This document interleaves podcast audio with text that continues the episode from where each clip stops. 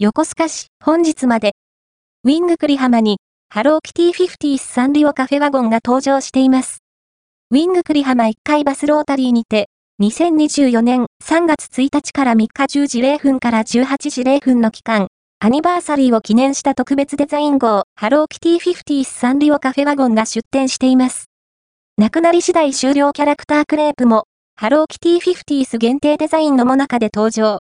インスタ映えバッチリのカラフルポップなワゴンや、キュートなスイーツを購入することができます。また、カフェワゴンでしか買えないオリジナルグッズも販売しています。オリジナルキーホルダー、各700円ランチバッグ、各1000円アイシングクッキー、1000円オリジナルバッジ、各400円クリアファイル、各300円表示は、すべて税込み価格です。